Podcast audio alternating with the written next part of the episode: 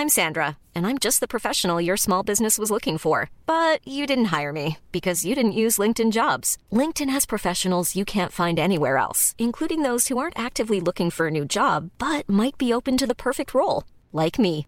In a given month, over 70% of LinkedIn users don't visit other leading job sites. So if you're not looking on LinkedIn, you'll miss out on great candidates like Sandra. Start hiring professionals like a professional. Post your free job on linkedin.com/people today. Economic relationships Esta and negociación de Libre trends. Comercio And we cannot afford a billionaire class. que, que siete países a los cuales America now has the decirles best es que el país Me han está escuchado decirlo anteriormente. Decisiones con Susana Sáenz. Hola, yo soy Susana Sáenz y en este episodio de Decisiones platiqué con Vladimiro de la Mora, presidente de la American Chamber México y CEO de GE México. Hablamos sobre la importancia de la relación bilateral entre Estados Unidos y nuestro país para la recuperación económica. Me dijo que es fundamental que no haya cambios en las reglas del juego y que exista certidumbre. Sobre GE, me dijo que su meta es ser una compañía de cero emisiones en 2030. Hablamos del potencial de los ingenieros e ingenieras mexicanos que han contribuido, por ejemplo, al desarrollo del motor de la turbina de avión más grande del mundo. También nos compartió cómo es CEO de una compañía de este tamaño y al mismo tiempo su prioridad es la familia. Acompáñenme. Decisiones con Susana Sáenz. Me da mucho gusto dar la bienvenida a este episodio de Decisiones a Vladimiro de la Mora, quien es CEO y presidente de GE México y presidente de American Chamber México. Bienvenido, Vladimiro. Gracias, Susana, por la invitación y mucho gusto saludarte a ti y a tu auditorio.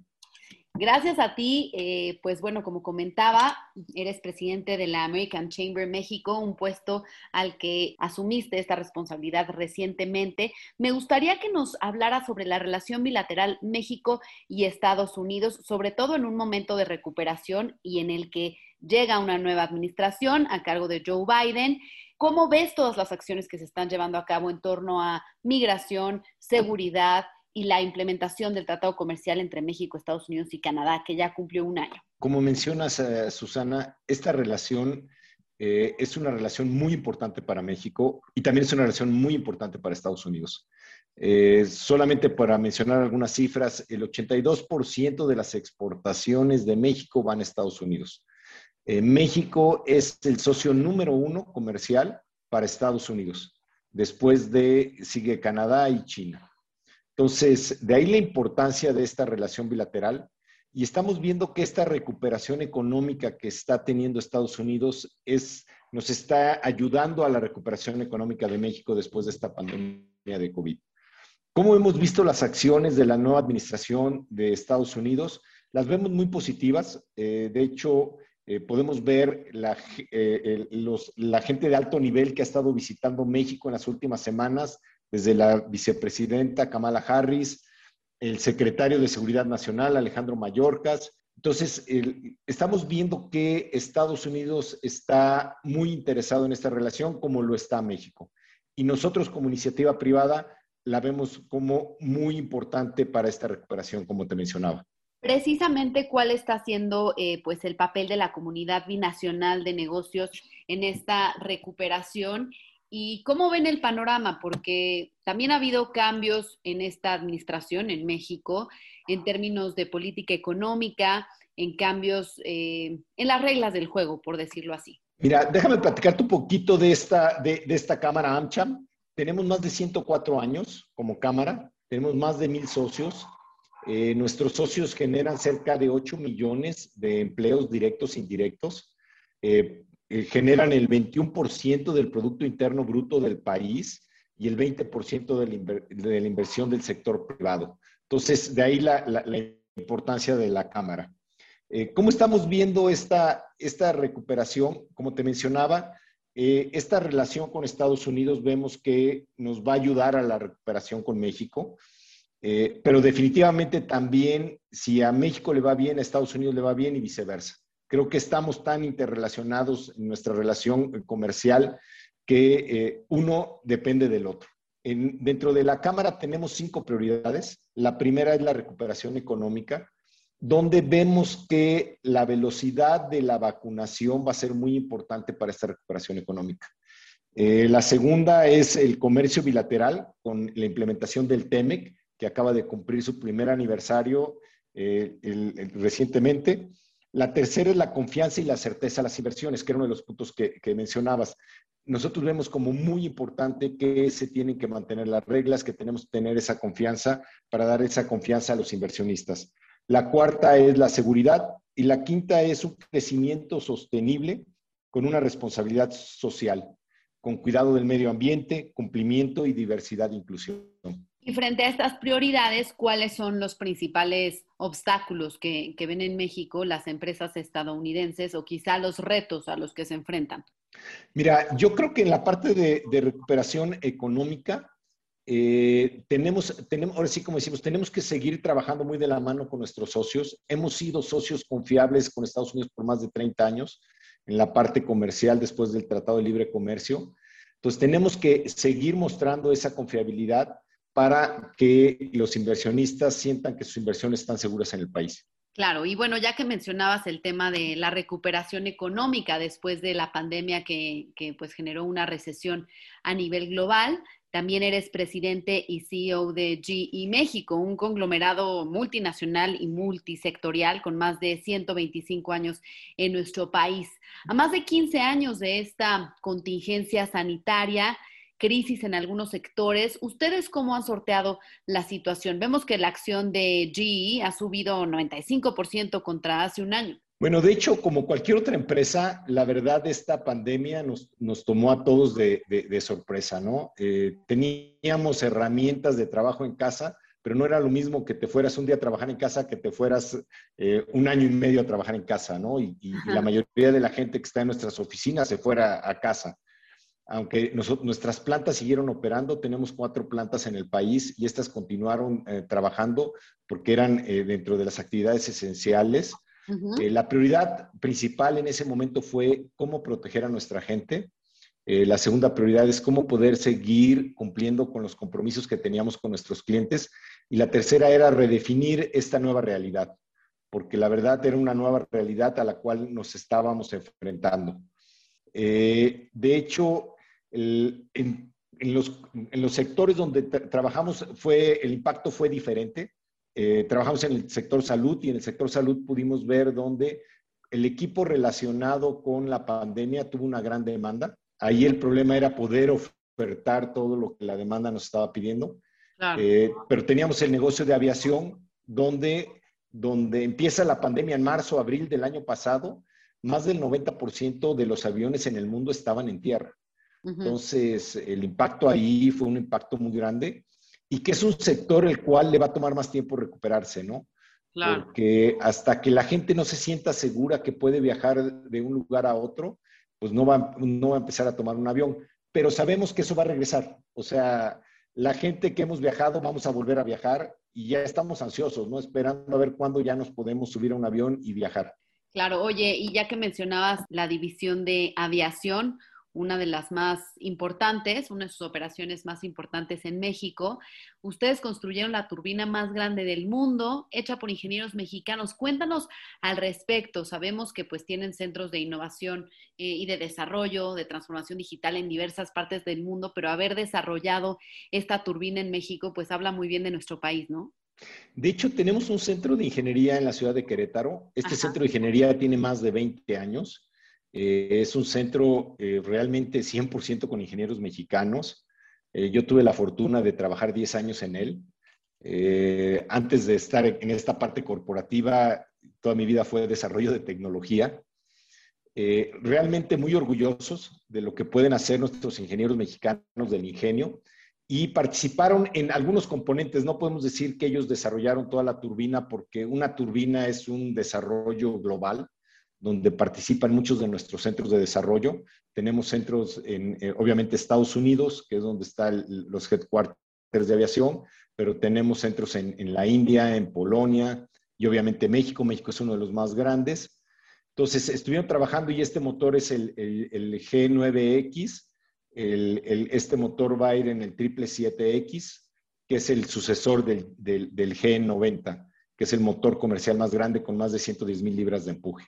Ok, ¿y cómo ven entonces a México en cuanto a innovación, desarrollo, en comparación de otros países donde tienen precisamente estos centros de ingeniería como Polonia, India, Estados Unidos, y qué potencial ves en nuestro país?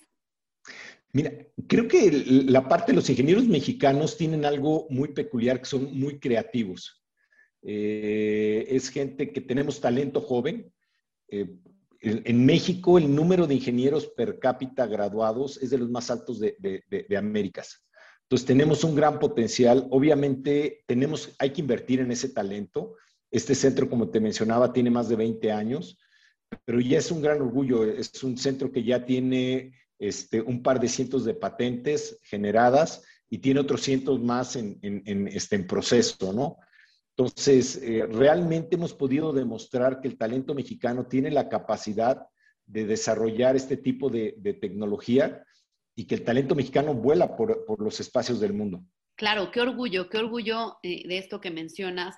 Vladimiro, y bueno, sabemos que la compañía nació como Edison Company, ¿no? Eh, entonces empiezan con aparatos de música, luego tienen eh, pues una época de conglomerado industrial, en algún momento se enfocaron más en lo financiero y después regresan a esta producción industrial y con las diversas divisiones que ya nos comentabas, ¿no? Aviación, salud, energía y, renovables. Pero ¿cómo ves, ¿cómo ves, cómo ves allí en los próximos 20 años? Pues mira, yo veo una empresa eh, enfocada en su ADN, que es la parte de tecnología, como mencionas. Eh, una empresa simple, una empresa ágil y muy enfocada en estos cuatro sectores, eh, lo que es salud, aviación, energía y renovables. Oye, y bueno, en ese sentido, Tomás Alba Edison decía, find out what the world needs, then proceed to invent it. ¿Qué más necesita el mundo? ¿En qué sector ves pues un mayor potencial de, de innovación?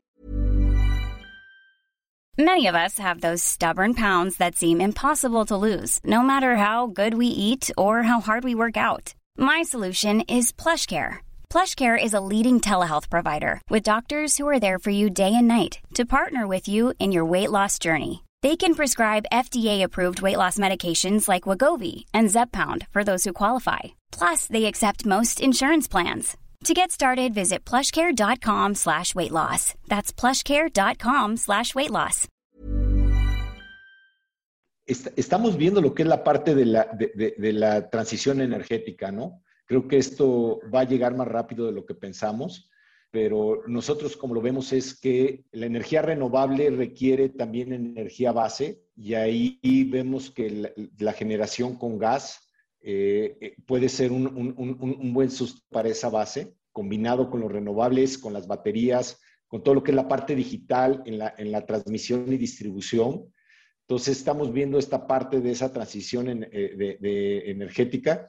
Y por otro lado, en salud vemos una salud de precisión, una salud donde todos los datos que puedes capturar con, con, con, el equipo le puedan ayudar al, al, equipo médico a tener un diagnóstico preciso y rápido. Oye, pero en la parte de renovables, por ejemplo, no están, en la parte, no están encontrando retos, retos en nuestro país ante los cambios de política, por ejemplo. Mira, lo que, lo que pasa ahorita, este, estaba la, la industria renovable muy enfocada con inversionistas privados. Digamos que ahorita hay un impasse pero nosotros creemos que al final del día la parte renovable e, está haciendo un cambio global. México va a tener que ser parte de él. Eh, hay muchas eh, empresas grandes que están haciendo compromiso de cero emisiones para los siguientes años. Entonces va a haber una necesidad de poder satisfacer esta energía limpia a todas estas empresas que están manufacturando productos en México, que son empresas muy importantes en México. Entonces, creo que simplemente ahorita estamos muy enfocados en la parte de eh, generación, pero tarde o temprano vamos a regresar a la parte renovables. ¿En cuánto tiempo calculas que, se retome este, este rumbo? Yo, yo creo que tiene que ser un par de años y, probablemente tenemos que redefinir las reglas, entender lo que había que mejorar, mejorarlo eh, tratar de, tener esas reglas claras para poder continuar con estas inversiones, porque como te menciono, nosotros en GE declaramos que queremos ser una empresa cero emisiones para el 2030. Entonces, 2030 pues ya estamos aquí este, muy cerca, ¿no? Oye, y platicabas ya del tema de las baterías. Sabemos que Edison propuso trabajar con la corriente directa, que fue la que, digamos, ganó esta guerra tecnológica hace 100 años contra Nikola Tesla, que promovía la corriente alterna. Y ahora que se viene este boom de coches eléctricos con baterías de corriente alterna, cuéntanos eh, cómo se van a meter a esto, cómo piensan participar en este cambio de la industria automotriz y en general en esta transición a energías limpias. Fíjate, nosotros estamos más metidos en lo que son las baterías, pero para hacer un balance en el, sistema eléctrico, no tanto la batería para la, industria automotriz. O sea, por ejemplo, en, los parques eólicos que tienes en Baja California requieres baterías porque es un sistema que no está conectado con el resto del sistema nacional. Entonces, eh, cuando no sopla viento, pues necesitas eh, tener de alguna manera mantener esta carga, que era lo que mencionaba, donde la generación de gas puede ser una buena base, para cuando no hay sol o no hay viento puedas tener esa base y mantener el sistema confiable. Ok, entonces esa digamos que va a ser su, su participación hacia los próximos años. Es correcto.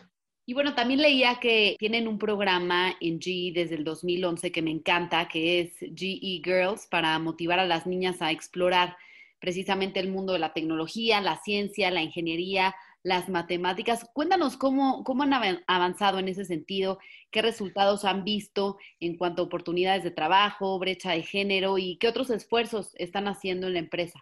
Mira, esta es, es una cosa muy, muy importante para nosotros. En el Centro de Ingeniería en Querétaro nace esta idea de G-Girls, de poder ir desde edad temprana, desde la secundaria, desde la prepa, mostrar lo que es todo lo que son las, las materias STEM, a las chicas y poder eh, tratar de atraerlas hacia, el área de tecnología, eh, con la finalidad de tener esta diversidad en, nuestro centro de ingeniería y en nuestras operaciones.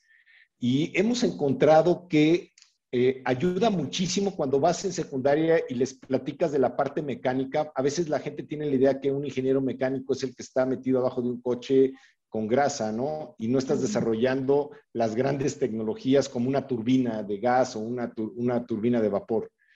Entonces, eh, se, les, da este tipo de pláticas, se les invita al centro, pueden ver lo que están haciendo los ingenieros y tratar de impulsar esta diversidad. Y aparte tenemos todo lo que es el G-Woman Network, que le llamamos, que es dentro de la organización, cómo promover el talento femenino en una igualdad de circunstancias y ahí se dan pláticas, se invita a gente que ha sido exitosa como, como mujer dentro de la empresa o fuera de ella y que platique con, con, las mujeres cómo pueden lograr sus sueños del trabajo compaginando con, con su vida diaria, ¿no? Que, este, pues que, que, a veces tenemos que darles mucha flexibilidad porque se requiere, pero también no, no a mujeres, sino tanto hombres como mujeres, porque ahora vemos que cada día más, afortunadamente, nosotros los hombres entramos a, la ayuda en, la casa, ¿no? Claro. Y en este sentido, ¿qué avances han visto? Y, por ejemplo, lo que comentábamos de la compañía, ¿qué porcentaje tiene de mujeres y hombres en, sus centros de ingeniería, por ejemplo? ¿Qué oportunidades se han abierto? Este centro de ingeniería tiene eh, cerca de arriba del 20%. Pero si tú te tomas en cuenta que carreras como ingeniería mecánica, donde el porcentaje de mujeres es menor del 5%, la verdad se ha hecho un gran, un, gran esfuerzo, este, pero nos falta mucho más que hacer. O sea, creo que tenemos que seguir promoviendo esta parte de diversidad. Y ahora ya eh, no solamente es hombres, mujeres, sino es una diversidad de, de, este, de ideas de pensamiento, de género. Tenemos todo un capítulo de GLBTA que acabamos de pasar el mes del orgullo. Entonces, donde yo personalmente participo, he participado en las marchas que ha habido en la Ciudad de México, desafortunadamente en las dos últimas bueno, la, penúltima fue virtual y la última no fui por la cuestión de la pandemia, pero trato yo personalmente de estar ahí involucrado con este capítulo. ¿En qué consisten estos esfuerzos hacia la comunidad LGBT? Es tratar de hacer un espacio libre, que, la gente se sienta libre de expresar lo que, lo, que es y que realmente eh, sientan que dentro del trabajo ese ambiente le permiten llevar todo su potencial al máximo. Bueno, Vladimiro, comentabas hace unos momentos que cada vez es mayor la participación de los hombres en la casa y te he escuchado decir que para ti lo más importante es la familia. Cuéntanos cómo logras pues llegar a ser CEO de una empresa de este tamaño, donde llevas ya más eh, casi 15 años y al mismo tiempo pues tener como prioridad a tu familia, porque muchas veces pareciera que no se puede lograr las dos cosas, ¿no? Pues yo creo que tienes que poner tus prioridades y tus tiempos, ¿no? Eh, alguna vez leí un artículo de este, del, del, HCDC, de Harvard Business Review, donde decían que para ser exitoso tienes que balancear cuatro, cuatro vectores, ¿no? Uno es tu trabajo, otro es tu familia, otro es lo que le das a la sociedad y otro es el tiempo tuyo personal, que es tiempo para ti nada más. Si logras ese balance, eh, creo que puede ser, puede ser muy exitoso, ¿no? Entonces, con la familia, pues hay que darle el tiempo adecuado y hay que darle tiempo, ¿no? Porque a veces yo he oído decir, bueno, es que le doy poco tiempo, pero de, mucha calidad. Yo, yo creo que requiere tiempo de calidad y a veces no de tanta calidad, porque a veces pues las cosas no están bien y hay que estar aquí presente, ¿no? Claro. Entonces, este, pero al final del día yo creo que lo más importante para mí es mi familia. Al final del día es con lo que yo me, me voy a quedar cuando termine yo mi vida laboral, ¿no? Oye, y pues cuéntanos de, del tiempo para ti, porque pues eres CEO y presidente de GE, además presidente de AmCham México, y bueno, nos dices que, lo más importante es tu familia, pero entonces tienes tiempo para ti. ¿Qué haces en esos tiempos libres? Que me, imagino serán muy pocos. Sí, me gusta hacer ejercicio, Susana. Me gusta correr o andar en bicicleta. Intento hacerlo todas las mañanas. Y para ya cuando necesito despejarme, me gusta bucear a, 20 metros de profundidad el celular no sirve. Entonces es un excelente lugar. Y bueno, ¿cuál es la decisión más importante que has tomado en tu vida? Eh, la decisión más importante, eh, obviamente fue cuando me casé, ese es eh, cuando construí esta familia. Y desde el punto de vista laboral, mi decisión más importante fue cuando dejé una empresa después de 20 años para venirme allí. Y renuncié y tomé la decisión porque realmente lo que me apasiona a mí es la tecnología y me ofrecían un trabajo de seguir desarrollando tecnología y poder demostrar que se puede hacer aquí en México. Muy bien, pues para cerrar te voy a hacer algunas preguntas de opción múltiple. ¿Qué prefieres, Android o iOS? iOS. ¿Bucear o snorkelear? Bucear. ¿Correr en la ciudad o hacer bici en la montaña? Correr en la ciudad. ¿Vino o whisky? Vino. Muy bien, pues muchas gracias, Vladimiro, por platicar con nosotros sobre pues estas, estas misiones tan importantes que tienes como presidente y CEO de GE México y de la American Chamber. Ojalá que podamos seguir platicando contigo sobre los avances de la relación bilateral México y Estados Unidos y sobre todo eh, pues estos avances tecnológicos de una empresa que ya lleva más de 120 años en nuestro país. No, pues muchas gracias, Susana. Gracias a ti y a tu auditorio. Si te gustó este podcast, recuerda suscribirte en Spotify, Apple Podcast o en mi canal de YouTube. Califícalo y comparte. También me puedes mandar tus comentarios o propuestas de a quién te gustaría que entrevistara en mis redes sociales. En Instagram y en Twitter me encuentras como arroba suscience y en Facebook diagonal suscience3. Nos escuchamos el próximo miércoles.